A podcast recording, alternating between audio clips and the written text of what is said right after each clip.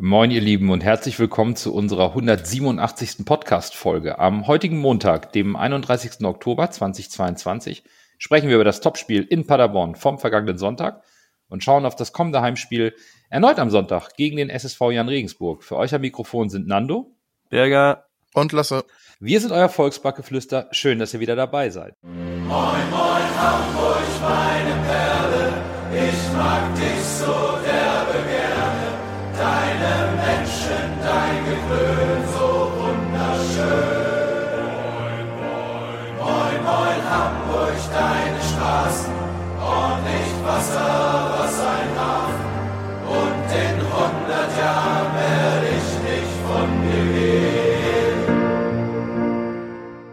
Der 14. Spieltag hatte es in sich. Es gab ein Top-Duell im Keller, Fürth gegen Bielefeld.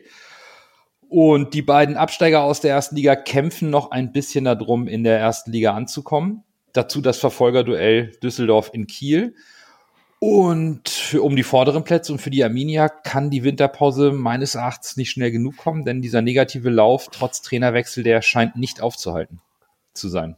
Aber Bielefeld bin ich wirklich gespannt, ob die in der Winterpause nochmal den Trainer wechseln, weil der Effekt ist äh, mehr als verpufft. Es hat irgendwie, hat sich gefühlt sogar irgendwie noch schlechter als vorher entwickelt jetzt. Ja, und äh, ansonsten, wenn ich so auf die Tabelle gucke, äh, haben, haben wir die drei Spitzenreiter oder die drei Teams vorne und danach dann quasi die Folgergruppe mit Heidenheim, Hannover äh, und Düsseldorf und dann ist da halt äh, die, die Lücke zu Kaiserslautern und, und im Abstiegskampf äh, ja, die eben angesprochenen Bielefelder haben da echt schon, schon mit elf Punkten, das wird schon, ist happig. Also wenn man bedenkt, äh, wir sprechen vom Aufstieg, vom Zwei-Punkte-Schnitt, voll im Zoll. Und dann unten will man die 40 Punkte knacken. Oh, das könnte für, für Bielefeld, Fürth und Sandhausen in der jetzigen Situation knapp werden. Was mich auch wundert, ist halt, dass Nürnberg auch unten immer noch feststeckt. Ähm, es, es bleibt unten eng.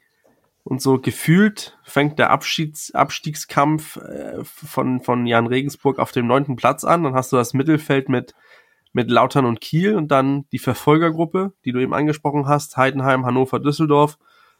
Und dann die Spitzengruppe mit, mit Paderborn und Darmstadt und wir, wo nur eine Mannschaft drei Punkte geholt hat. Und wie wichtig dann diese drei Punkte vorne im Spitzentrio waren für den HSV. Das besprechen wir jetzt mal in der Analyse des Topspiels Paderborn HSV.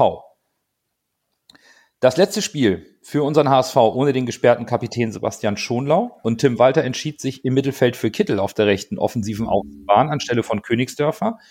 Benes rückte für Suho neben Reis ins zentrale Mittelfeld und vorne war Bobby Glatzel endlich wieder vollständig genesen und konnte von Beginn an spielen. Auf die einzelnen personellen Entscheidungen werden wir sicherlich im Verlaufe der Spielanalyse eingehen, aber schauen wir auf die zahlreichen Highlights der Partie, die absolut die Bezeichnung Topspiel verdiente, auch vom Spielverlauf her. Ich meine, es ging direkt los, Anpfiff, Anstoß Paderborn, Angriff, Freistoß, überragend gehalten von Heuer Fernandes, Einwurf, Geleitschutz für Pieringer, Schuss Leipertz 1-0. Und was passiert als HSV-Fan? Man ist total geschockt und ahnt Böses nach zwei Minuten. Ja, es ging, ging heftig los. Äh, du sagst überragend geha gehalten von Heuer Fernandes. Ein bisschen Glück war da auch dabei. Aber äh, gehalten ist gehalten. Äh, und dann weiß ich nicht, was, was los ist. Äh, ich, aus meiner Sicht müsste das eigentlich ein Weckruf sein für die Mannschaft, dass, äh, dass das so knapp daneben geht. Und dann äh, gucken wir uns an, wie, wie Leipertz durch den oder Bieringer durch den Strafraum spaziert. Vier Leute gucken zu und Leipertz hämmert das Ding rein und man denkt, scheiße, jetzt wird schwierig. Ich war nicht rechtzeitig am Fernseher, weil ich erst ein bisschen zu spät nach Hause kam, tatsächlich, weil ich unterwegs war privat. Und dann habe ich den, hab, ich habe mich jetzt auch nicht, äh, ich habe mich jetzt auch nicht gehetzt, weil ich dachte, komm, in den ersten zwei Minuten wird schon nichts passieren. Schalt den Fernseher ein und denk, nee, alter Schwede, steht schon 1-0, ne? Und später habe ich dann erst gesehen, dass davor noch dieser Freistoß war. Also, äh, da, und dann habe ich natürlich, wenn man da so reinkommt ins Spiel, äh, quasi mit, mit wie, wie sagt man, äh, mit kalten Socken oder wie heißt das, wie heißt das Sprichwort? Dann, äh, ja, Wahnsinn, da hat man wirklich Böses äh, geahnt. Also ich hatte richtig schon, war schon bedient quasi nach den ersten zwei Minuten. Ja, zumal äh, der Einwurf von pa Paderborn macht's auch sehr gut Die, die wollten den HSV überfallen. Der Einwurf wird unglaublich schnell ausgeführt. Da ist man schon in Unterzahl bei der Verteidigung des Einwurfs. Aber den Geleitschutz von Piringer, das darfst du so Nee. nicht anbieten. Also weder von Vuskovic noch von Meffert darfst du das so anbieten, dass der Leipertz dann mutig genug ist, dem Piringer zur Not auch äh, den Knöchel wegzuzimmern, indem er ihn da, da draufhaut. Okay. Aber gut. Beeindruckend war dann jedoch aus meiner Sicht die Reaktion des HSV. Wie Paderborn suchte dann auch der HSV sein Glück in der Offensive, hatte in der sechsten Minute direkt die erste gute Möglichkeit durch Kittel und es war eine relativ wilde Anfangsphase. Paderborn ging dieses hohe Pressing, schob immer wieder aus der Mitte an, das war zu erwarten. Der HSV bemühte sich ebenfalls darum, dann im Gegenzug die Mitte zu überladen, um dann die öffnenden Pässe auf die Flügel zu spielen. Und das gelingt dann oder gelang richtig gut in der 23. Minute, als Dompe ins 1 gegen 1 geschickt wird auf der linken Seite, zu viel Platz hat, präzise Fra Flanke in den Strafraum. Und ich glaube, jetzt müssen wir über die Qualität von Robert Glatzel bei diesem Kopfball sprechen, weil erst versteckt er sich hinter dem Rücken von Maxi Rohr, schleicht sich dann davor, schraubt sich hoch und der Kopfball ist dann einfach sowas von perfekt. Das, es ist ein Traum, das zu sehen, was der im Strafraum macht. Ja, bis zur 20. Minute hatte ich auch Bauchschmerzen und dachte ich, oh, wir, finden gar nicht rein ins Spiel. Der HSV wird dann immer so sukzessive einen Ticken besser. Und dann kam halt diese Aktion, ne, wo Dompe dann das, genau das gemacht wurde, wofür er gekauft wurde. Da muss man dann nochmal sagen, wir alle kannten diesen Spieler nicht.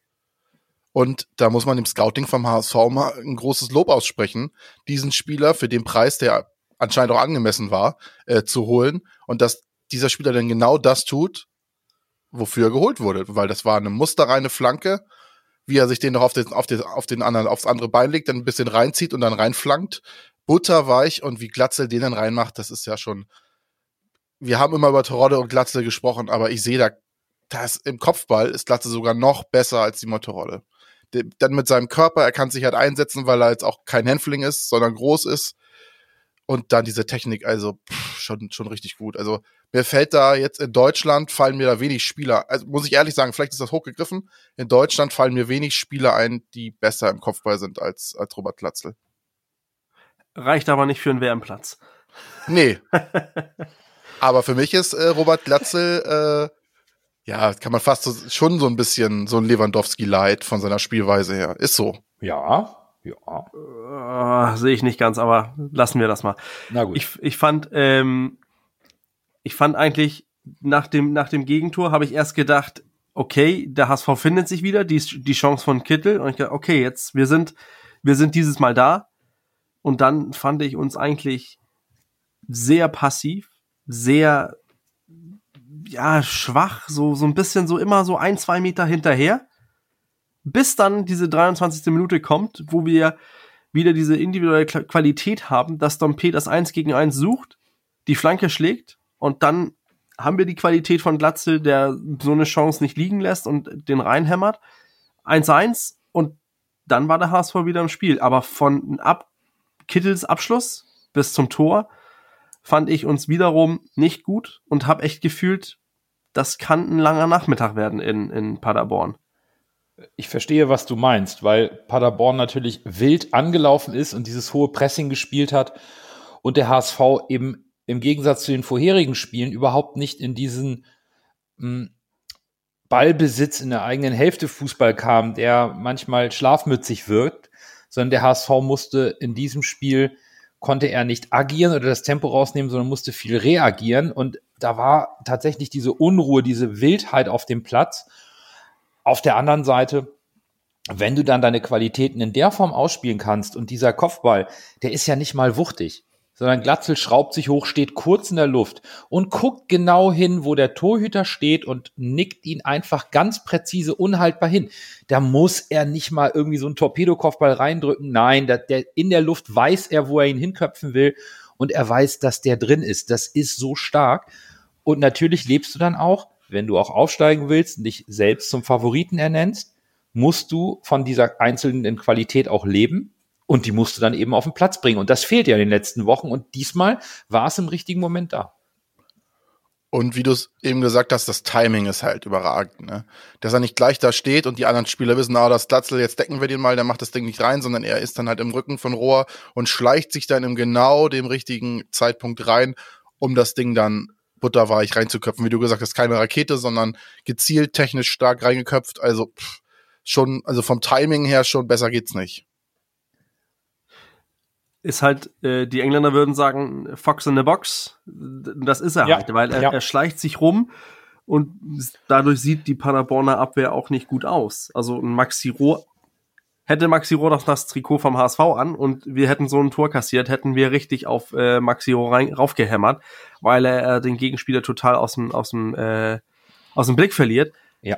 Aber das ist auch halt die Qualität vom Stürmer, dieses, dieses äh, Vortäuschen vom Lauf und dann steigt er hoch und ja, hämmert den Ball elegant ins, ins Tor. Ist nicht hart, es ist, das meine ich nicht mit hämmert, aber ist halt diese Ja. Qualität, den präzise dahin zu hämmern, wo er den, wo er den hinhaben möchte. Das war, die Qualität ist da. Und dann hatten wir ja noch die, die zweite Hälfte der ersten Halbzeit zu spielen. Da war der offene Schlagabtausch nicht mehr ganz so intensiv. Es war zwar noch Tempo drin aus meiner Sicht, aber eben nicht mehr ganz so wild.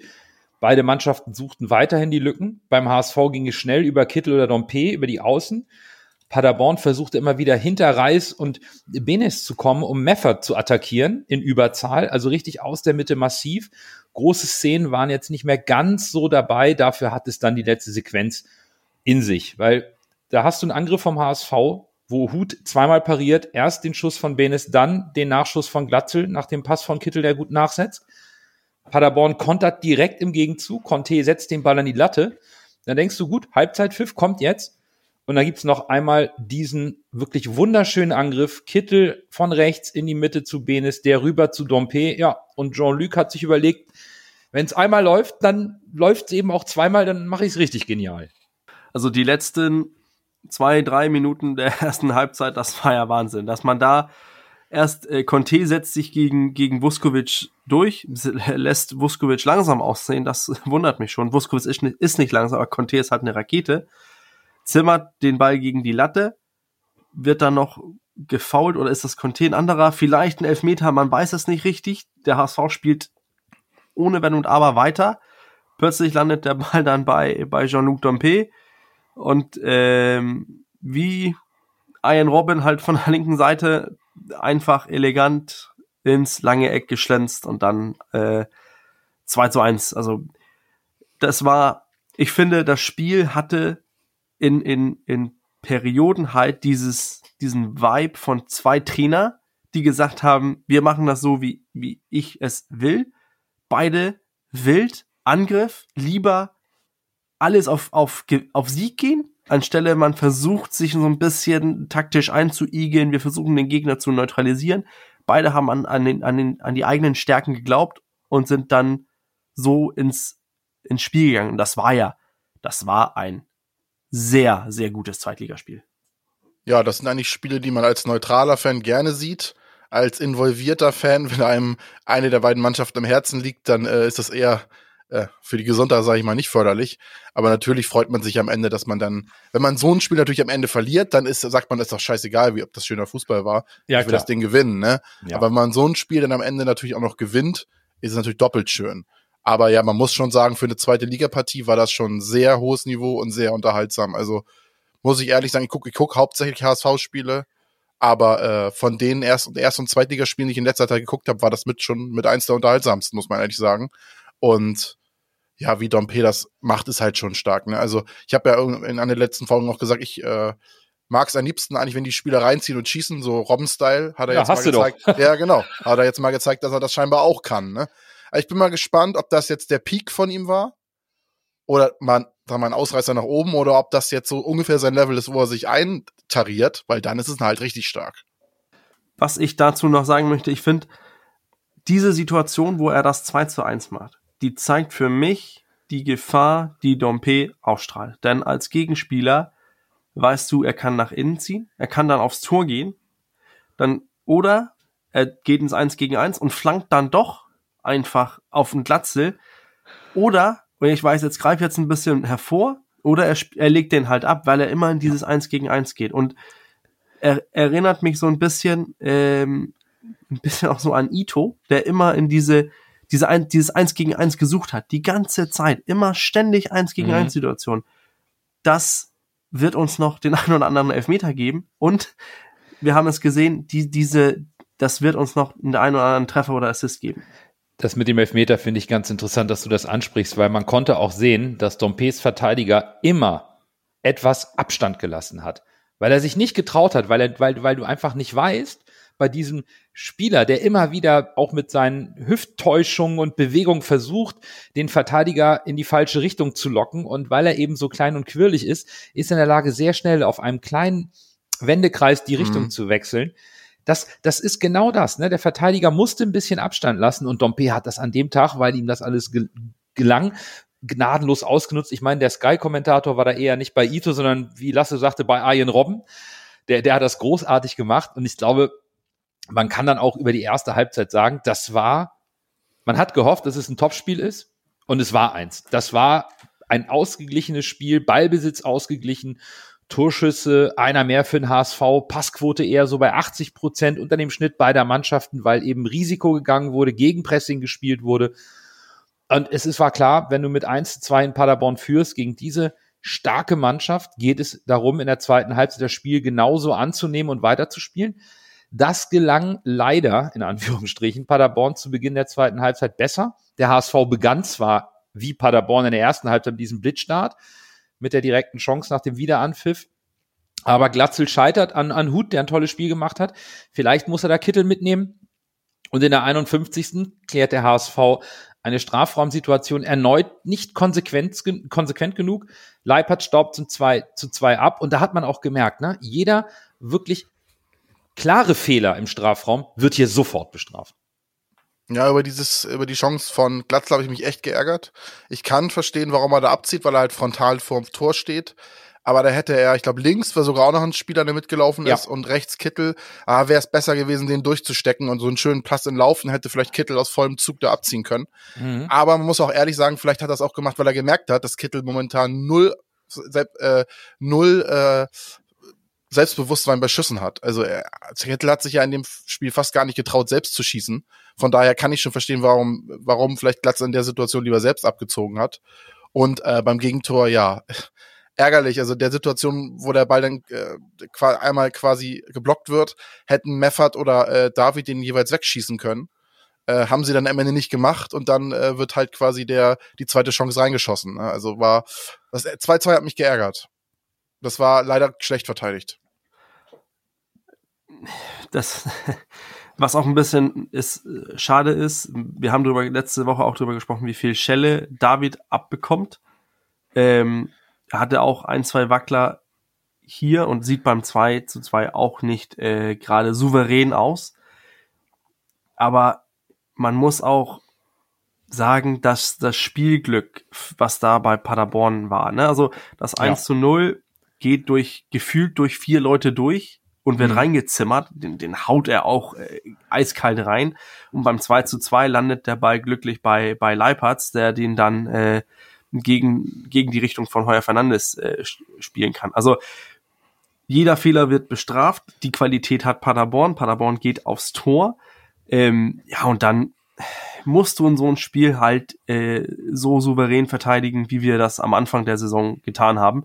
Äh, und das macht mich so ein bisschen, ja, ich glaube nicht, das Spiel gegen Paderborn macht mir so Sorgen über unsere Defensive. Das, das, das war eigentlich okay, wenn man bedenkt, wie viele Tore Paderborn gemacht hat.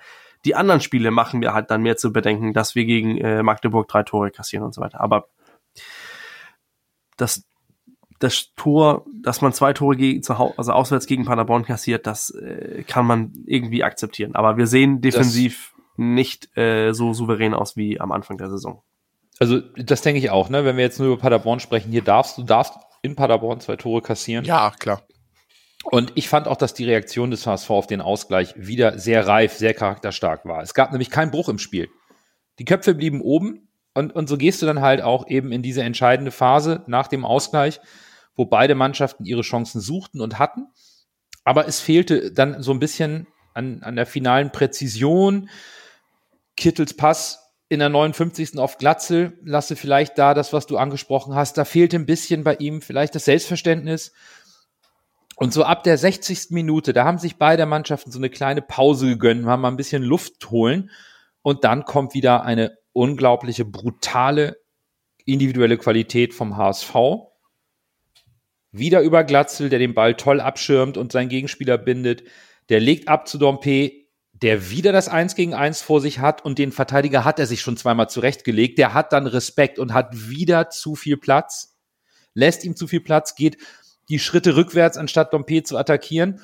Gut, und der nimmt das dankend an, geht ins Dribbling, gewinnt, schiebt rüber zu Benes, der drückt ab, 2-3 und das ist dann eben halt herausragend gespielt, so ein Angriff. Das, das ist dann genau im richtigen Moment in dieser kurzen Phase, wo beide Mannschaften mal Luft holen wollen, schlägst du eiskalt zu. Das ist halt stark.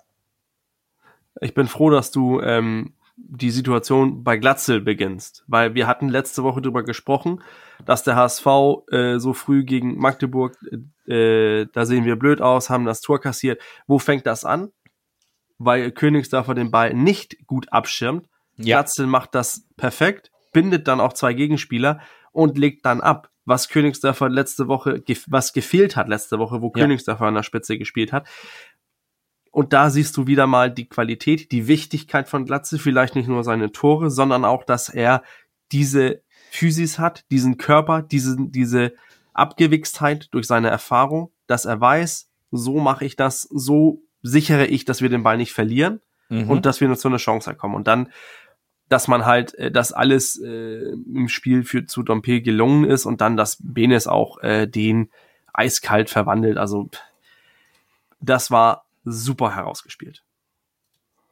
Ja, der Hofmeier hat, glaube ich, nach dem Spiel Albträume gehabt von Dompe, muss ich ehrlich sagen. Wie er den da, den hat er ja auch da so oft auf dem Bierdeckel da ausgespielt. Wie er, da, wie gesagt, wie er ihn schon, dann kommt noch ein zweiter, der ihn irgendwie, den er mitzieht, dann zieht er in die Mitte und dann, ja, dann kommt halt Benes und zimmert das Ding eiskalt rein mit seiner Technik. Ne? Das ist ja das, was ich meinte, dass ich es wird ja das gemacht, was ich mir eben gewünscht habe, dass in so Spielen, die knapp sind, wo man auch mal, dass man aus, aus der zweiten Reihe abzieht. Und das hat Benes ja in dem Fall, es war jetzt nicht super weit vom Tor entfernt, kein Thunderfahrt, äh, 25 äh, Meter Schuss, sag ich mal, aber war schon ja nicht direkt im Strafraum, sondern ein bisschen außerhalb und er hat einfach mal raufgezogen und das Ding ist drin. Ne? Also ja. ist ja ein legitimes Mittel und Benes kann es, das sieht man ja mit seiner Schusstechnik. Absolut. Und interessant wird es, glaube ich, nach der Führung und den Wechsel von Tim Walter, als der HSV sein System umstellt. Und das war aus meiner Sicht das ähm, entscheidende Puzzlestück zum Sieg. Weil während der HSV in Führung liegend mit einer Systemumstellung Chancen hat, noch zu erhöhen und den Sack zuzumachen, habe ich von Paderborn in den letzten 15 Minuten keine klare Chance mehr gesehen. Und dann geht der Sieg in diesem Topspiel aus meiner Sicht dann auch vollkommen zu Recht an den HSV, weil sie dann die vermisste defensive Stabilität der letzten Wochen in den entscheidenden 15 Minuten klar auf den Platz gebracht haben. Ja, das war auf jeden Fall, ich weiß nicht, ob man es jetzt als Turnaround bezeichnen kann, das ist vielleicht noch etwas äh, zu hoch gegriffen, aber es ist auf jeden Fall ein gutes Zeichen, dass sich die Mannschaft nach den letzten Spielen, die jetzt nicht so nach ihren Wünschen lief, äh, so zurückgekämpft hat in dieses Spiel und dann wegen der zweiten Halbzeit auch, kann man sagen, verdient gewonnen hat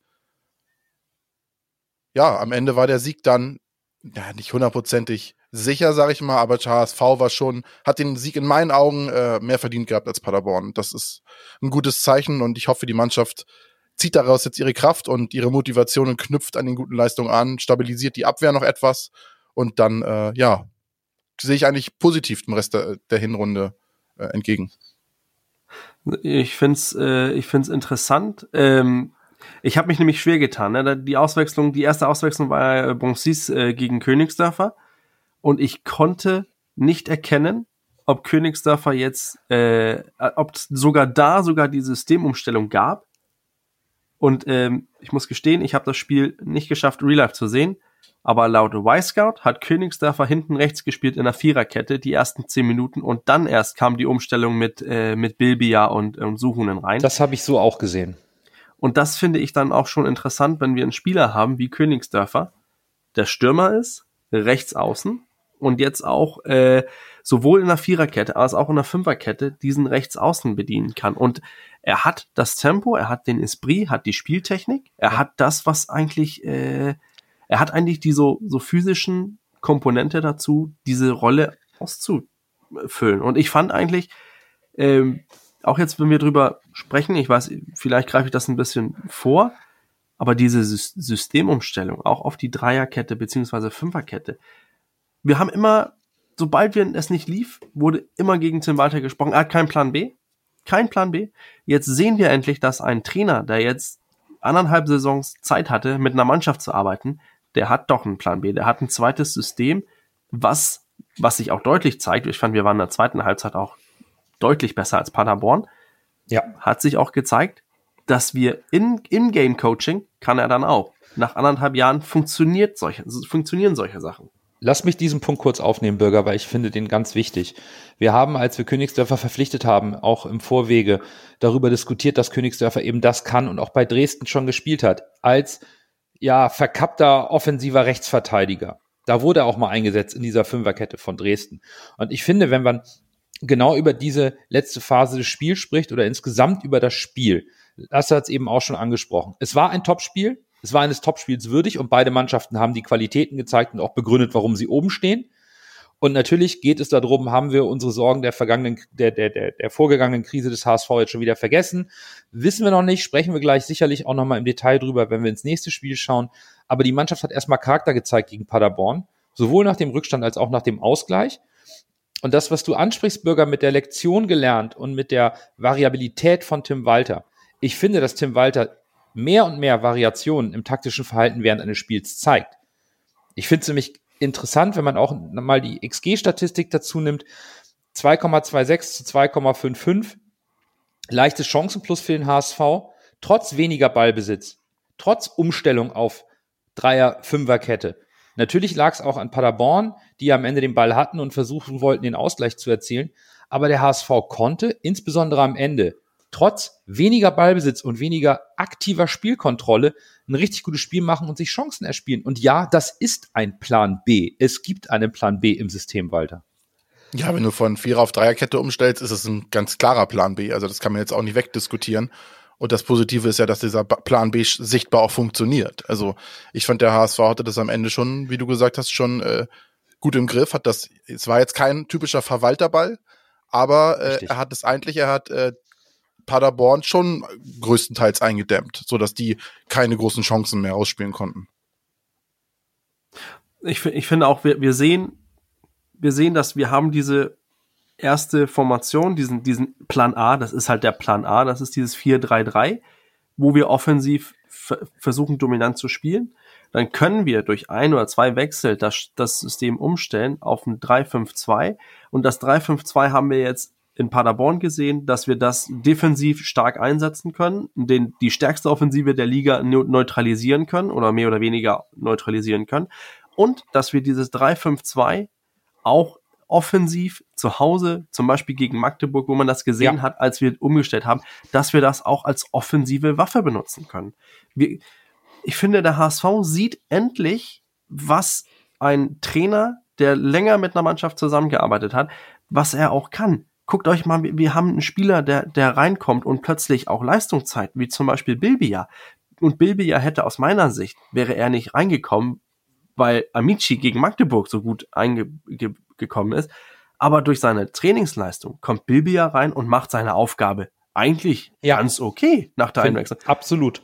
Und wiederum, die ganze Mannschaft von Spieler 1 auf der, auf der Mannschaftskarte bis äh, der 18., 19. Mann im, im Kader, die wissen, was die an Tim Walter haben. Und ich glaube, das ist momentan sehr, sehr stark, dass man gemeinsam diese Ergebnisformkrise erstmal so ein bisschen vor der Tür gehalten hat. Ich finde, insbesondere nach dem Abpfiff hat man beim Jubel äh, Richtung Auswechselbank, als die Spieler vom Platz gingen, alle haben mit sehr positiver, breiter Brust mit Tim Walter sich geherzt. Die Spieler waren total gepusht und waren sehr stolz und auch sehr, ja, angestachelt positiver Art von diesem Ergebnis. Und das zeigt eben, dass diese Chemie funktioniert. Und das ist ein ganz wichtiges Zeichen, dass man trotz einer äh, Durststrecke in den letzten Wochen trotzdem in der Lage ist, das auch wieder in positive Energie und dann eben auch in ein positives Ergebnis umzumünzen. Und das funktioniert natürlich nur, wenn die Symbiose Trainer-Mannschaft auch gut funktioniert. Also man sieht ja jetzt auch genug in der zweiten Liga, dass Trainerwechsel nicht immer alles bewirken. Vielleicht musst du auch mal einen langen Atem haben. Und auch mal eine Schwächeperiode hinnehmen, denn wir sind weiterhin bei zwei Punkten pro Spiel im Schnitt. Und man muss auch mal vielleicht seine Vorwürfe über Bord werfen oder seine Vorurteile und anerkennen, dass Tim Walter sehr wohl Plan B hat. Aber ihm fehlen natürlich auch Spieler. Ein Bakariata ist auch einer, mit dem du auch Plan A und Plan B noch anders umsetzen kannst. Und Moritz Heyer wird sicherlich auch in der Defensive genauso wie ein Sebastian Schonlauf ver vermisst. Aber es funktioniert, weil die Mannschaft füreinander einsteht und mit dem Trainer daran arbeitet. Und das ist einfach für mich auch eine Erkenntnis aus diesem Spiel, bei dem wir nicht Favorit waren, bei dem es genug Tipps gegen den HSV gab, Tendenzen gegen den HSV und die Mannschaft against all odds holt da nochmal ihre Leistung raus, die wir erwarten.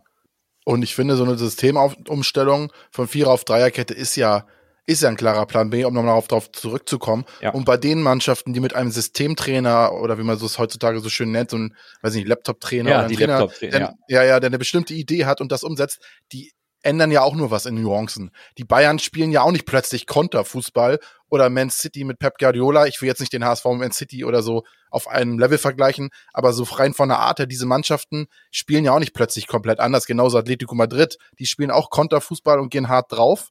Äh, die ändern auch nicht plötzlich ihre, ihre, ihre Spielweise zu Ballbesitzfußball. Also es sind immer nur Nuancen, die da umgestellt werden und diese Nuancen hat der HSV jetzt mittlerweile auch drauf und hat das quasi jetzt in sein Spiel implementiert. Und jetzt kann man, äh, es klappt nicht immer hundertprozentig, aber jetzt kann man Walter auch nicht mehr sagen, ja, du, du spielst immer gleich, weil.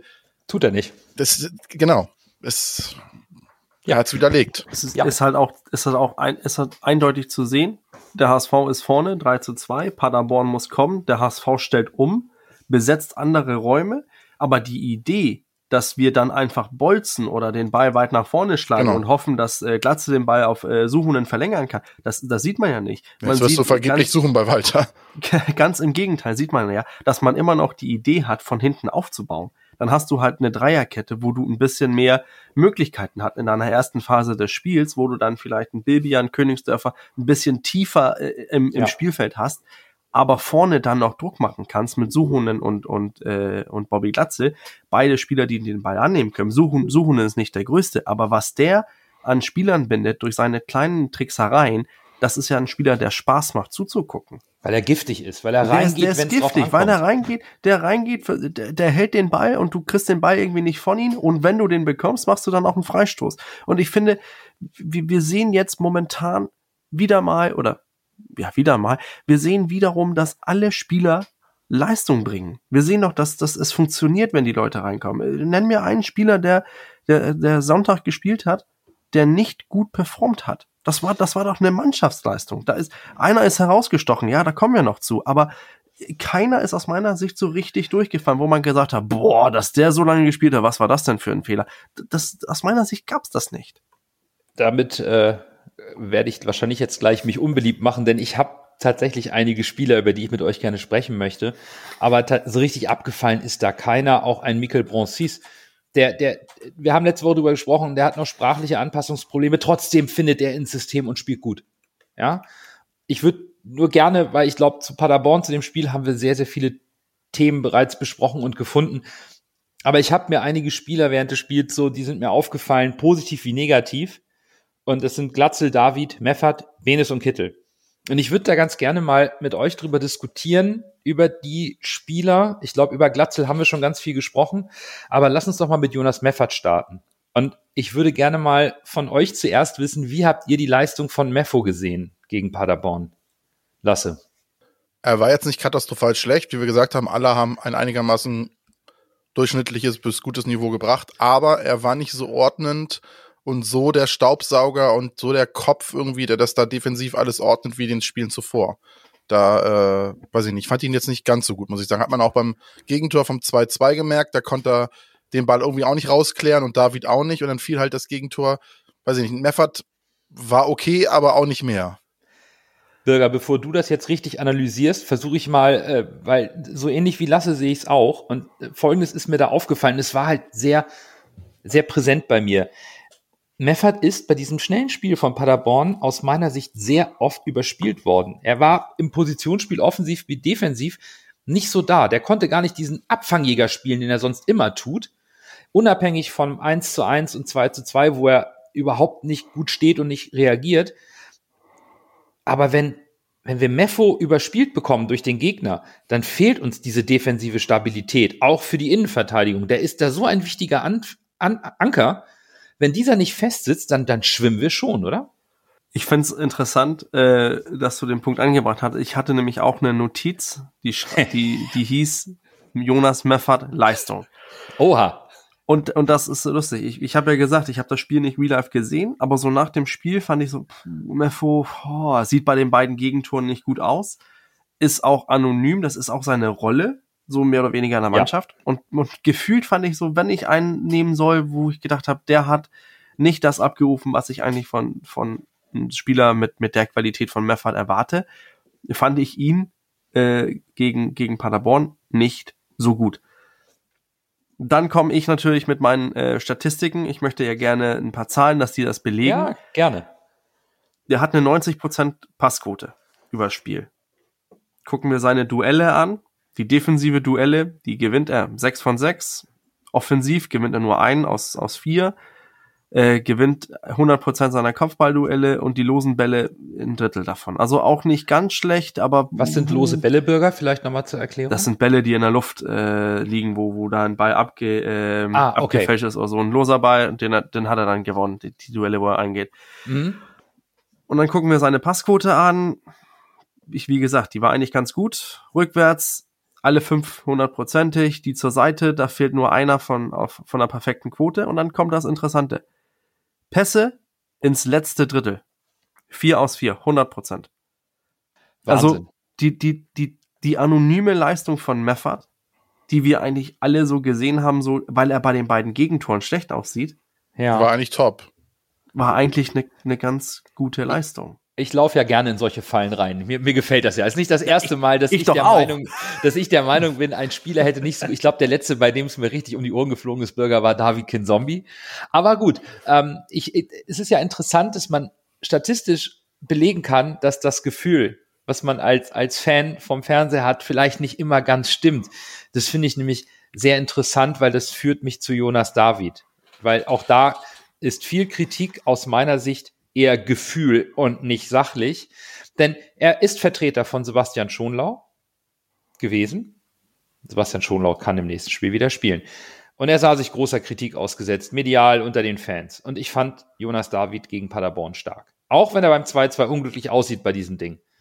Aber ich möchte ganz kurz mal auch hier Zahlen liefern zu Jonas David.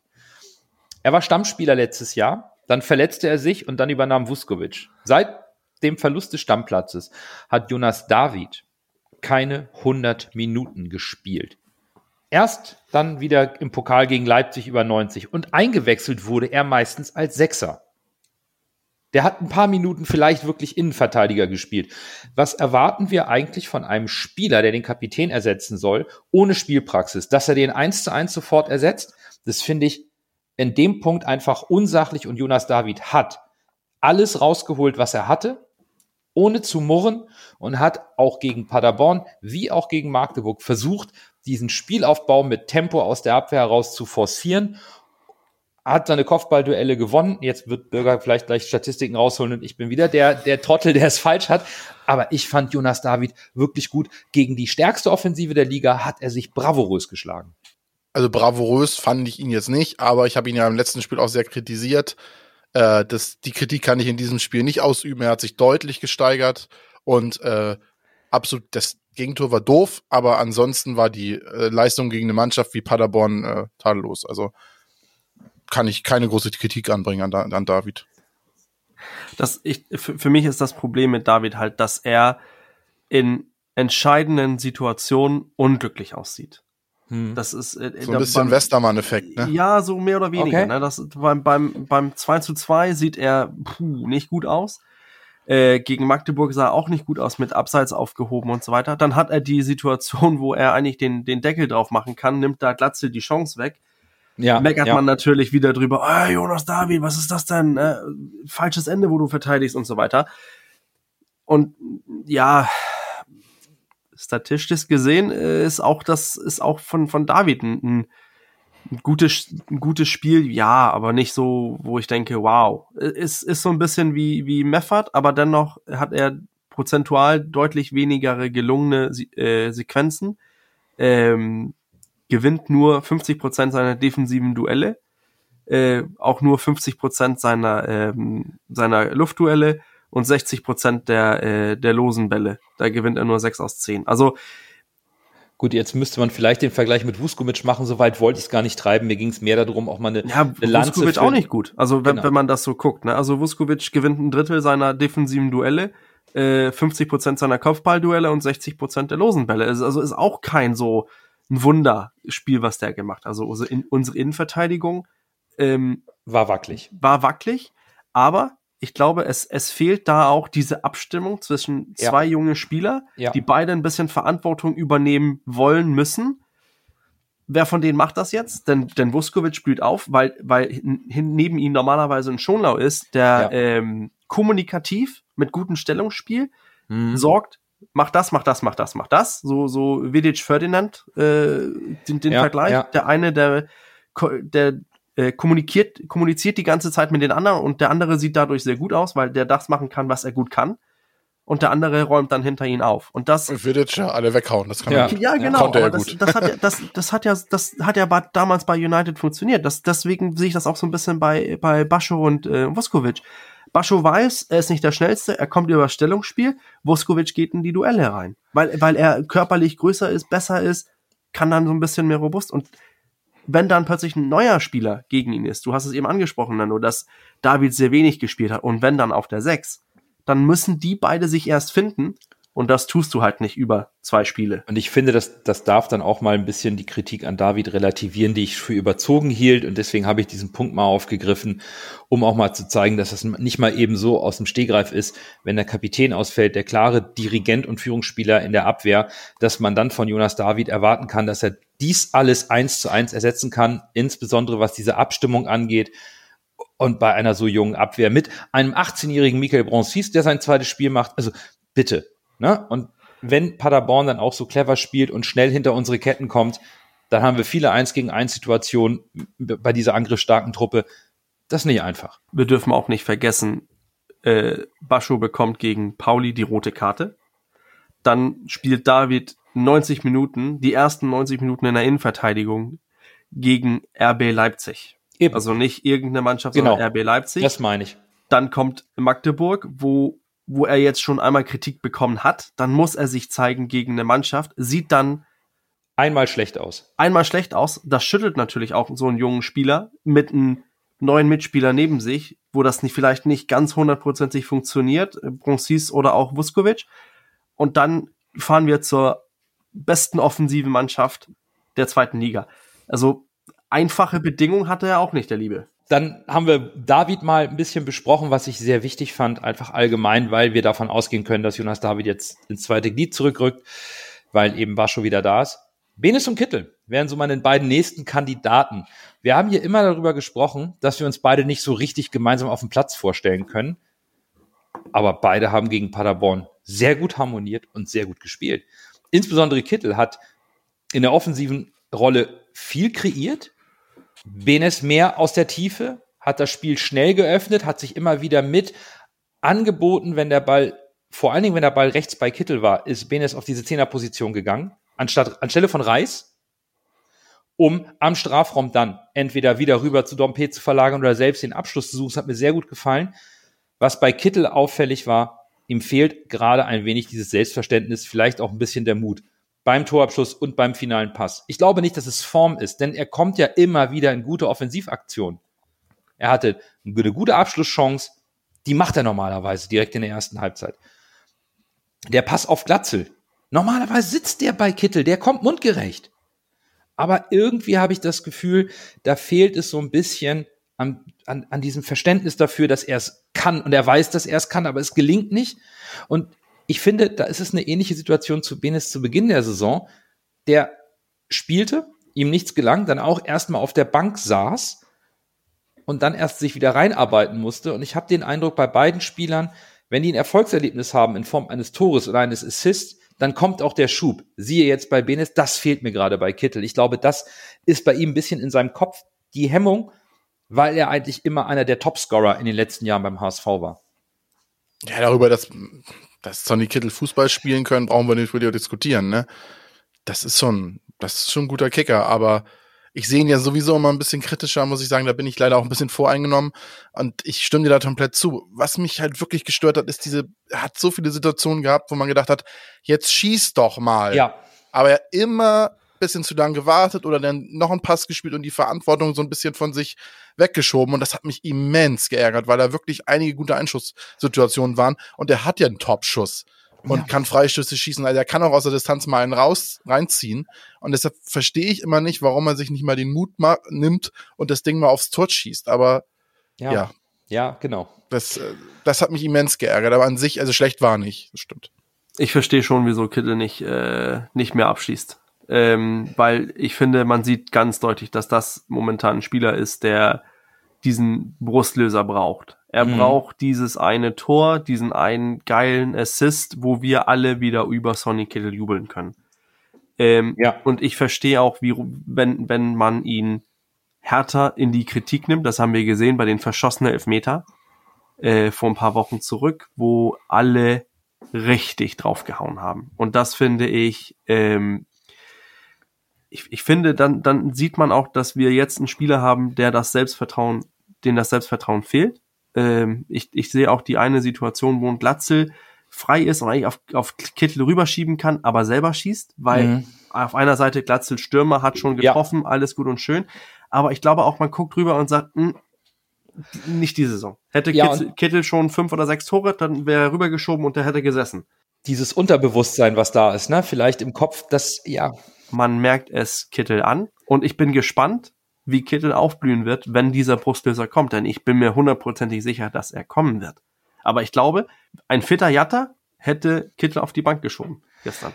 Denk, absolut denkbar. Aber lass uns dann das Spiel beenden mit einem, mit einem, mit einer positiven Kritik. Und zwar, lass uns über Bobby Glatzel noch einmal kurz sprechen, denn er hat für mich einmal mehr gezeigt, wie wichtig er für das Spiel des HSV ist. Und zwar nicht nur, weil er ein Kopfballtor gemacht hat, sondern Neben seiner Präsenz im Strafraum arbeitet er so unglaublich viel nach hinten, kann aus der Zehnerposition kreieren, wichtige Pässe spielen, den Angriff initialisieren, Gegenspieler binden. Sowas kannst du nicht ersetzen. Es ist aus meiner Sicht auch utopisch zu glauben, dass wir einen adäquaten Ersatzmann verpflichten können, der sich auf die Bank setzt. Das funktioniert gar nicht. Du kriegst keine zwei Stoßstürmer solcher Qualität. Das, das kannst du gar nicht bezahlen und der sitzt sich auch nicht auf die Bank. Robert Glatzel ist vorne wirklich, der hat das jetzt unter Beweis gestellt, das ist ein Königstransfer. Dieser Mann ist wirklich unbezahlbar und diese Vertragsverlängerung mag teuer gewesen sein, aber sie ist jeden Cent wert. Ich finde, wir sprechen immer darüber, oh, was, was, was, wenn jetzt äh, sich Königs, oder nicht Königs, was, wenn Glatze sich verletzt, was machen wir dann? Haben wir den Ersatz? Wir brauchen doch einen Ersatz irgendwie. Ich finde aus meiner Sicht, ja, Glatzel ist enorm wichtig. Wenn Glatzel sich verletzt, tut es uns weh. Natürlich tut es uns weh. Das ist unser Stürmer Nummer eins.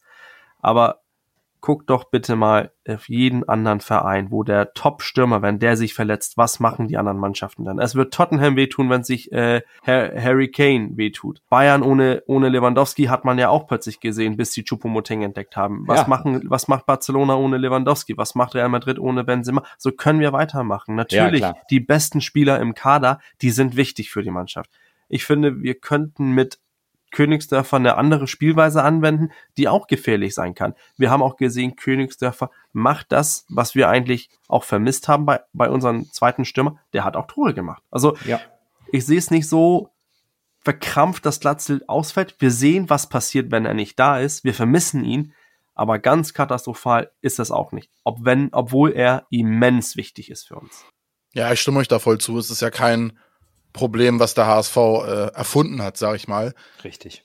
Und wenn du jetzt sagst, du holst einen Spieler, der so ähnlich ist wie Glatz oder genauso eine Qualität hat, den kannst du nicht auf die Bank setzen. Das heißt, du musst immer im 4-4-2 spielen und du kannst da nicht zwei Spieler wie Glatzel nebeneinander stellen. Das passt ja irgendwie auch nicht. Mhm. Von daher Äh, das ist eine Situation, die ist schwierig, aber das ist nicht eine Situation, wie gesagt, die der HSV für sich gebucht hat, sondern das ist einfach eine normale Situation im Fußball, die bei anderen Vereinen genauso passiert. Und ich fände es Quatsch, wenn der HSV jetzt noch jemanden holt, irgendwie nur um die Fans oder irgendjemanden zu befriedigen, da noch einen Stürmer zu holen. Dann hat doch lieber einen Königsdorf, dann hast du noch einen Sanne, der mit seinem ersten Ballkontakt direkt trifft. Ja. Wenn du jetzt schon wieder einen Stürmer holst, vielleicht sogar einen ausleihst, dann nimmst du doch wieder anderen Talenten im Kader wieder einen Platz weg. Und deshalb geh doch das dann über die Breite, wenn Glatz da ausfällt, ja. dann sagen wir alle, oh scheiße, da schießt keiner mehr die Tore, aber irgendwie wird sich schon eine Lösung finden. Wenn du da jemanden zweites zu holen, du wirst kein, wie ihr es gesagt ja. habt, du wirst niemanden finden, der so gut ist wie Glatze. Wie, wie willst und, du äh, denen das erklären? Ja, du kommst, ja genau, wie willst du das erklären? Du setzt komm, dich jetzt auf die Bank HSV und musst hoffen, dass Glatze äh, sich das beide Beine bricht. Also, genau, und, und, also ich, und, und nimm den Konkurrenzkampf an mit Glatze, nein, der ist doch meilenweit glaube, vor wir, sind, wir sind uns einig, mir ging es auch genau darum zu sagen, dass das Scouting oder das Transferverfehlen, das, das ist an dieser Stelle nicht gegeben sondern nee. es ist ein allgemeines Problem. Wenn du einen Zielspieler hast, dann ist das nicht mal eben so, es sei denn, du kannst es dir erlauben. Ja, das kann Paris Saint-Germain machen ja. und äh, zahlt dem dann das gleiche wie dem Topstürmer und setzt ihn auf die Bank. Dann sagt der Topstürmer, okay, ich wohne in Paris, geile Stadt, verdiene hier richtig viel Kohle, dann mache ich das halt, aber nicht beim HSV. So aber ist es. Bei denen wird es doch wehtun, wenn Mbappé, Neymar oder Messi ausfallen. So ist es. Das, und das, das ist doch so. Die besten genau. Spieler, wenn die ausfallen, tut's weh, egal welche Mannschaft. Qualität, Ausfall tut immer weh und die Spieler, die auf der Bank sitzen, haben meistens eben ein, ein paar Prozent weniger Qualität. Und genau das ist der Punkt. Und deswegen, glaube ich, können wir jetzt mal zu der äh, größten Qualität des Spielkommens, nämlich zum Man of the Match. Dann erst Groh, der den Ball übernimmt. Halbwinkel versucht zu Mackert. Er sollte schießen. 25 Meter am ersten frei. Schuss auf das Tor. Tor! Tor! Ein herrlicher Treffer. Ein wunderbarer Treffer. Angeschnitten. Der Ball fliegt da unhaltbar rechts ins Eck. Wenn wir jetzt einen Ball hätten, würde ich es Ihnen nochmal zeigen. MOTM steht heute für Monsieur of the Match, würde man auf Französisch sagen. Und eigentlich hätten wir hier als Jingle auch La Marseillaise einspielen können, denn ich kann mir nicht vorstellen, dass ihr zwei einen anderen Spieler auserkoren habt als den, an der, der mein Man of the Match ist. Und ich hoffe, ich irre mich jetzt nicht und habe schon wieder irgendwie äh, zu tief äh, irgendwie daneben gegriffen. Lassen. Ich habe kurz drüber nachgedacht, tatsächlich, weil ich äh, Benes richtig gut fand, muss ich sagen. Besonders äh, beim 3-2 äh, habe ich richtig gemerkt, da war irgendeine Aktion, da hat Benes sich richtig aufgeregt, hat da rumgepöbelt auf dem Platz. Dann habe ich gedacht, oh, jetzt kommt da doch dieser, dieser, dieser aggressive Leader ist ja so ein ja, ja, schlimmes ja. Wort. Jetzt kommt dieser Spieler, der auch mal meckert und mal Verantwortung übernimmt. Du hast da gesehen, wo er diese eine Grätsche da ansetzt und dem Gegner den Ball da wegspitzelt. Also der war richtig willig, der Benes, und hat für mich mit das beste Spiel, sein bestes Spiel bis jetzt im HSV-Dress gemacht. Nehmen wir mal diesen, äh, diesen Jahrhundertschuss da gegen Arminia Bielefeld raus. Äh, aber ja, an Dompe war dieses Spiel kein Vorbeikommen. Der war ja in jeder Situation beteiligt, macht da den Robben beim, bei dem einen Tor und ja, er bringt das, äh, wie ich es vorhin schon gesagt habe, was wir uns alle erhofft haben. Und der HSV hat da eventuell, hoffen wir mal, äh, dass es so bleibt, Klopf auf Holz, äh, ein, ein, hoffentlich ein goldenes Händchen äh, bewiesen. Tja, Bürger, bei dir auch HSV, Jean-Luc Dompe, ole ole?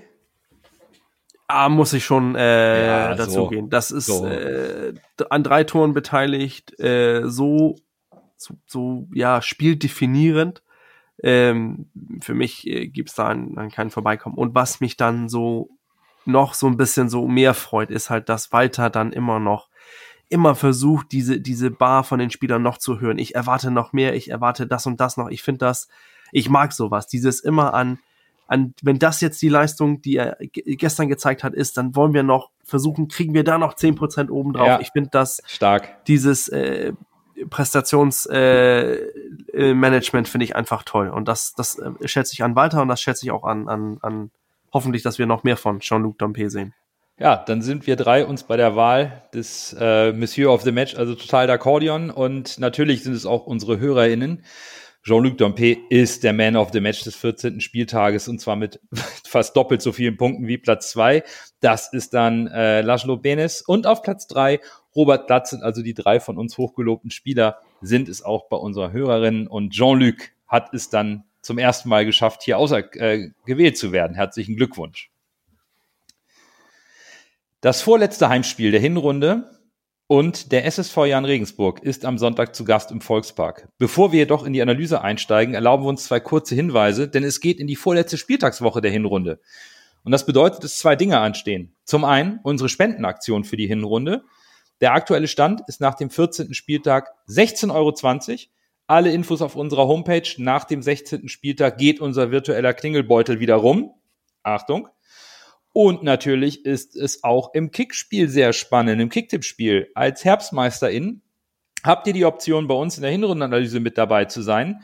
Wir werden äh, bei Kicktipp nach dem 15. Spieltag das Vorgehen nochmal kommunizieren. Da sieht es richtig knapp aus in den Top 10. Also euch weiterhin viel Erfolg und Spaß beim Tippen. Nun aber zu Regensburg, eine Mannschaft, die man in der zweiten Liga ja fast schon als graue Maus bezeichnen kann die man immer so im Mittelfeld vielleicht ein bisschen tiefer erwarten würde. Wenn man auf die Transfers schaut, lasse, dann sieht man auch, wie schwierig es für den SSV Jahren ist, Leistungsträger zu halten. Aber auch, dass das eine Mannschaft ist, für die, die als äh, gern gesehener Abnehmer für Ausleihen ist. Ja, ich habe mir mal die Abgänge und Zugang angeguckt und auf Abgangsseite sind die beiden wir, wichtigsten Abgänge äh, sind Max Besuschkow, der zu Hannover 96 gegangen ist, und äh, Erik Wegesser, der linke Verteidiger, ist zu äh, Nürnberg gegangen, ins Frankenland. Und wenn man da noch zwei zusätzliche Spieler nehmen möchte, ist äh, Janiklas Beste, der ja ausgeliehen war von Werder und jetzt von Werder direkt zu Heidenheim weiterverliehen wurde. Ja, Christoph Moritz, alter Bekannter, ist vereinslos, hat noch keinen neuen Verein gefunden, ist da aufgegangen. Und ja, David Otto, der leider im Derby gegen uns getroffen hat, äh, war auch ausgeliehen, ist dann zurück zu Hoffenheim und dann zu St. Pauli gewechselt. Das sind so die wichtigsten Abgänge. Und äh, auf Zugangsseite, also haben wir schon einige Spieler. Haben wir Dejan Stojanovic von Middlesbrough aus der Championship, Lasse Günther von Augsburg ist ausgeliehen. Äh, der Linksaußen spielt meistens Linksverteidiger. Oder, äh, Christian Fied von, äh, von St. Pauli ist gekommen, der zentrale Mittelfeldspieler. Maximilian Thalhammer ist von Paderborn gekommen. Prinz Osei Owosu ist von Aue gekommen. Äh, Minus Guras ist von Saarbrücken gekommen, der Linksaußen. Sapret Singh ist eigentlich auch gekommen. Jetzt fragt man sich, hä, warum habe ich den noch gar nicht gesehen diese Saison? Ja, da hat Regensburg verpennt, ihn zu registrieren und ihn bei der DFL anzumelden. Und der ist jetzt leider erst äh, in der Rückrunde, also nach der WM quasi spielberechtigt. Das hat dann den Sportchef Droger Stilz auch seinen Job gekostet tatsächlich. Äh, ein weiterer Zugang ist Dario Witzinger vom Wolfsberger AC, äh, der Mittelstürmer. Blendi Idrissi von Schalke ist gekommen per Laie. Joshua Mees ist äh, per Laie von Kiel gekommen, der Linksaußen kennt man ja auch. Und Oskar Schönfelder ist äh, von Werder gekommen, der Linksaußen auch ebenfalls per Laie. Ja, das sind so die wichtigsten Zugänge. Viele Laien, wie Nano eben schon gesagt hat. Und ja, wenn man die Verletztenliste anguckt, dann, oder die Spieler, die fehlen, der eben genannte Singh spielt, weil er nicht registriert ist. Äh, dann haben wir Oskar Schönfelder, äh, laboriert an einem Kreuzbandriss, fällt noch aus. Leon äh, Guvara hat eine Schulter-Exgelenkssprengung und fällt aus. Benedikt Gimba, der defensive Mittelfeldspieler, äh, hat eine Schulterverletzung und Scott Kennedy, Innenverteidiger, hat ebenfalls eine Schulterverletzung. Diese Spieler äh, fallen aus. Gesperrt ist keiner. Wenn man jetzt den Kader sich noch weiter anguckt, außer den Neuzugängen finde ich da jetzt irgendwie nicht Spieler, wo ich sage, oh mein Gott, äh, da müssen wir unfassbar drauf aufpassen. Andreas Albers, der Mittelfeld, äh, der Mittelstürmer, hat halt schon sechs Tore das ist für mich so der einzige zusätzliche äh, Player to watch aus dem aktuellen Kader, außer den Neuzugängen. Ja, die Namen klingen halt tatsächlich ein bisschen nach Zweitliga-Mittelmaßbürger und da passt Graue Maus auch zum Punkteschnitt des amtierenden Trainers. 1,2 Punkte im Schnitt pro Spiel hat Mersat Selim Begovic in der zweiten Liga geholt in seinen 116 äh, Pflichtspielen in der zweiten Liga. Siege und Unentschieden halten sich die Waage, ein paar Niederlagen mehr. Dazu ein leicht negatives Torverhältnis, ist so seine Bilanz in der zweiten Liga. Der taktischen Grundausrichtung ist er aber treu geblieben. Was sticht da besonders heraus? Also diese Saison ganz deutlich dieses 4-2-3-1. Ähm, vorne Andreas Alberts, Albers einzige Spitze und ja, du hast das eben angesprochen, Nando. Graue Maus. In keiner Statistik steckt irgendwie Jan Regensburg hervorragend heraus oder extrem negativ. Es ist halt, ähm, ja, ich würde fast sagen, ja, es, die graue Maus ist halt das perfekte, passende Wort dazu. Also ich finde, wenn man sich anguckt, besonders viel so XG ausperformen oder so, ist, ist nicht dabei. Die haben das ge gemacht, also performen sogar ein bisschen weniger äh, als was die XG angelangt haben, haben ein bisschen, äh, es ist einfach, alles passt irgendwie so, was, was die unterliegenden Parameter angeht, das passt irgendwie zu Regensburg. Nicht so, nicht besser, nicht schlechter, ist einfach, ja, grau. Es ist grau wie unsere Prognosen vor der Saison für den SSV-Jahren. Bürger, du hast das Team sogar noch am stärksten eingeschätzt auf Platz 11, also klassisches Mittelfeld. Ah, Dänisch Dynamite mit ja, Albers vorne. Na klar, bei mir entgeht Regensburg mit Platz 15 so gerade dem Abstieg und Lasse, du hast sie auf Platz 17 gesetzt als direkten Absteiger. Und ich glaube, es ist gar keine Frage, es ist einfach diese fehlende Qualität und vielleicht auch die etwas biedere Spielweise, oder Lasse? Ja, in der Hoffnung, dass uns diese Aussage jetzt nicht auf den Kopf fällt. Klar, äh, genau. Wie immer. habe ich, ich habe Regensburg ja letztes Jahr auch schon äh, auf, glaube ich, als Absteiger getippt. Ja. Äh, da hatten sie ja am Anfang der Saison dieses Sommermärchen, wo sie dann so super in die Saison reingestartet sind. Aber dann ging es ja auch in der Rückrunde sukzessive nach hinten und am Ende sind sie dem Abspro Abstieg auch echt nur knapp von der Schippe gesprungen, waren da voll involviert beim Abstiegskampf und äh, deshalb wegen dieser schlechten Rückrunde und dem Kader, der sich jetzt in meinen Augen äh, auch nicht verbessert hat, Beste fehlt absolut, das merkt ja. man. Richtig guter Spieler. Äh, ja, und auch Saprit Singh äh, fehlt, da da nicht spielen darf. Also man merkt das schon und das deshalb habe ich sie dann auch so weit runter, runter getippt, tatsächlich, ja. Und wenn dir ein Stratege wie Besuschkow fehlt, Bürger, dann wird's halt schwierig, ne? Also ich, ich glaube, das, das hängt ja damit zusammen. Du hast Qualität verloren bei den Abgängen, dann bekommst du einen Spieler wie äh, Sapret Singh und denkst, ich kann meine Offensive um ihn herum stecken, ich habe einen hart arbeitenden Andreas Albers vorne, dann das funktioniert. Die beide werden uns äh, zumindest vom, vom Klassenerhalt irgendwie weg entfernt halten. Wir sind das gesicherte Mittelfeld. Und dann unterlauft dir so ein Fehler mit Sapret Singh. Ja, das tut weh. Da musst du dann sich so ein bisschen umstellen, weil dann seien wir ganz ehrlich, Sapret Singh hat aus meiner Sicht das Potenzial, auf einer höhere, besseren Adresse wie Regensburg zu spielen. Aber wenn er nicht spielt, ich glaube, man hat sehr viel Hoffnung in ihn reingesteckt und dann, jetzt spielt er nicht in der Hinrunde und du musst dann irgendwie klarkommen. Und dann hast du halt für Regensburg aus meiner Sicht auch das Glück, dass äh, andere Mannschaften in der, in der Liga momentan nicht so punkten wie erwartet. Ja ja. Fürth, Bielefeld und so weiter. Und dann kannst du dich in dieses Mittelfeld so ein bisschen als graue Maus so ein bisschen verstecken. Keiner spricht wirklich über Jan Regensburg. Liegen da mit, mit 18 Punkten ganz locker einfach im Mittelfeld, ganz ruhig. Vier Punkte vom, vom, äh, fünf Punkte vom Abstieg entfernt. Also momentan alles im Soll. Das ist eine Zwischensaison für die. Aber auswärts tut sich Regensburg schwer. Zwei Siege, vier Niederlagen in sechs Auswärtsspielen. Am zweiten Spieltag in Bielefeld und am zwölften Spieltag in Lautern haben sie jeweils 3 zu 0 gewonnen. Das waren aber auch die einzigen Spiele, bei denen Regensburg auswärts Tore geschossen hat. Die Niederlagen also alle ohne eigenes Tor. Zwar nur neun Gegentore, vier davon in Paderborn, drei in Düsseldorf, also gegen die spielstarken Mannschaften der Liga. Und sie sind toll gestartet. Also man dachte wieder an das Sommermärchen, ne? Zwei Siege gegen Darmstadt und Bielefeld, dann im Pokal im Elfmeterschießen gegen Köln.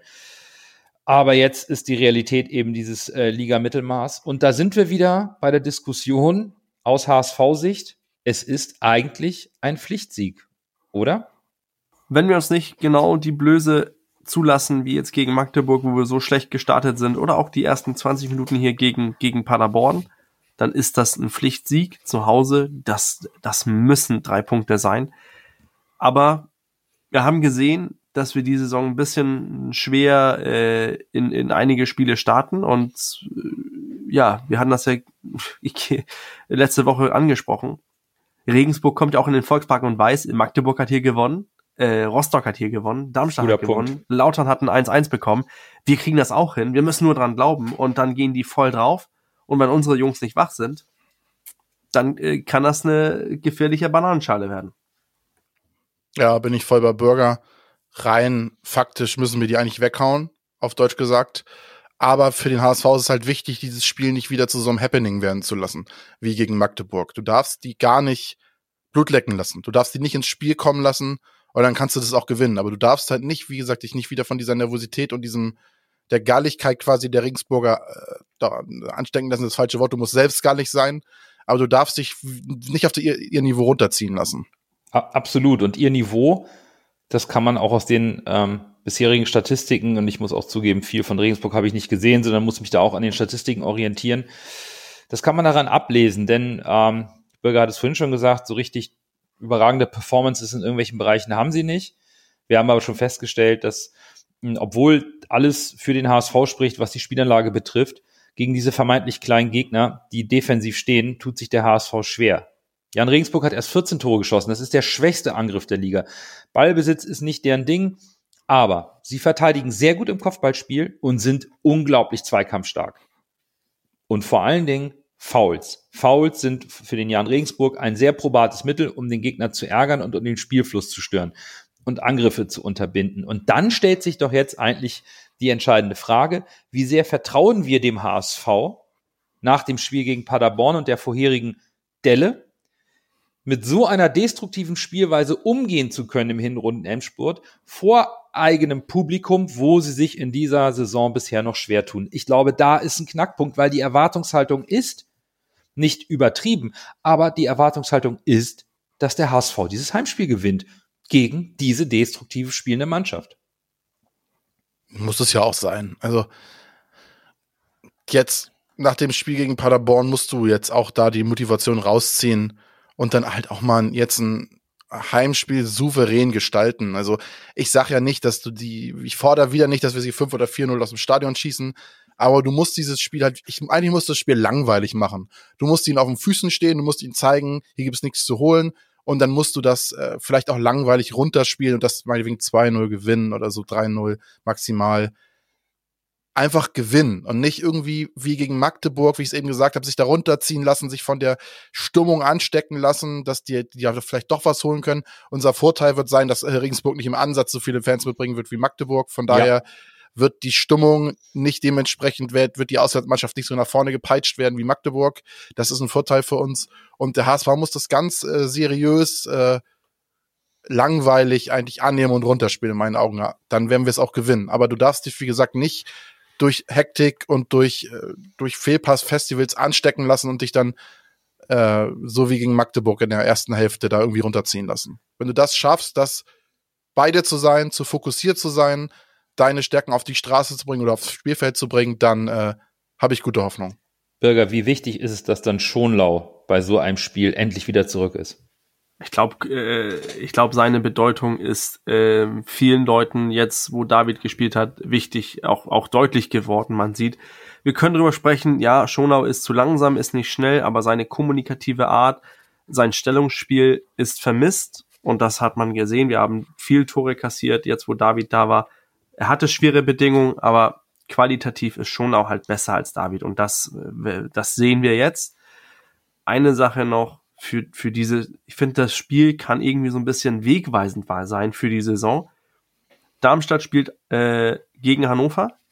Aus mhm. meiner Sicht nicht sichere drei Punkte. Paderborn muss nach Heidenheim. Oh. Wir haben hier Sonntag die Chance, uns vorne aus meiner Sicht deutlich abzusetzen, auch vorne mit, mit dieser Spitzengruppe, wenn weder, Heiden, wenn weder Heidenheim noch Hannover punkten oder all die anderen Mannschaften nicht punkten, also Paderborn oder, oder, oder Darmstadt, dann können wir uns die, die Tabellenspitze zurückholen und auch dieses Mittelfeld oder diesen, diesen Verfolger eigentlich so ein bisschen die, die Stange halten. Also für mich das sind jetzt wichtige Spiele bis zur Winterpause, aber das kann eine wegweisende Runde werden jetzt im Wochenende, am Wochenende.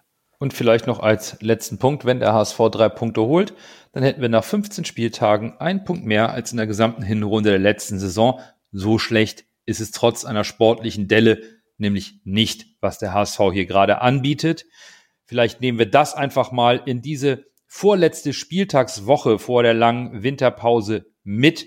Und das soll es dann auch für diese Folge gewesen sein. Wir hoffen natürlich, dass der HSV die Kurve bekommen hat und nun noch die notwendigen Punkte einfahren wird. Und wir beginnen damit am besten am Sonntag mit einem Heimsieg. Und dann hören wir uns nächste Woche wieder. Bis dahin, bleibt gesund und nur, nur der, der HSV. HSV.